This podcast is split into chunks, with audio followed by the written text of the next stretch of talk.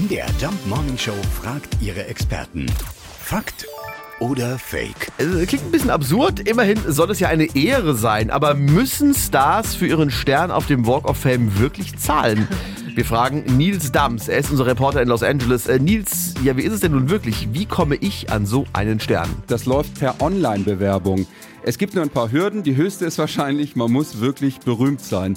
Ob man berühmt genug ist, das entscheidet das Walk of Fame Komitee. Das trifft sich einmal im Jahr und wählt dann 30 Stars aus, die dann im Jahr drauf ihren Stern bekommen.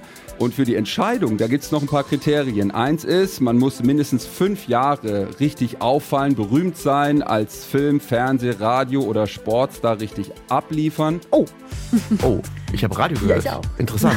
Und was kostet das denn nun wirklich? Das kostet aktuell pro Stern 50.000 Dollar. Die Hälfte ist für die Produktion des eigentlichen Sterns und die andere Hälfte, damit wird dann der Walk of Fame schön sauber gehalten.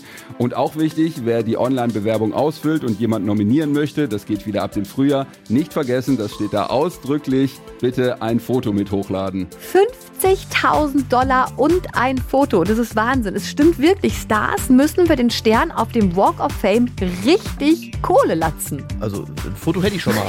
Immerhin. Fakt oder Fake? Jeden Morgen um 5.20 Uhr und 7.20 Uhr in der MDR Jump Morning Show mit Sarah von Neuburg und Lars Christian Kade.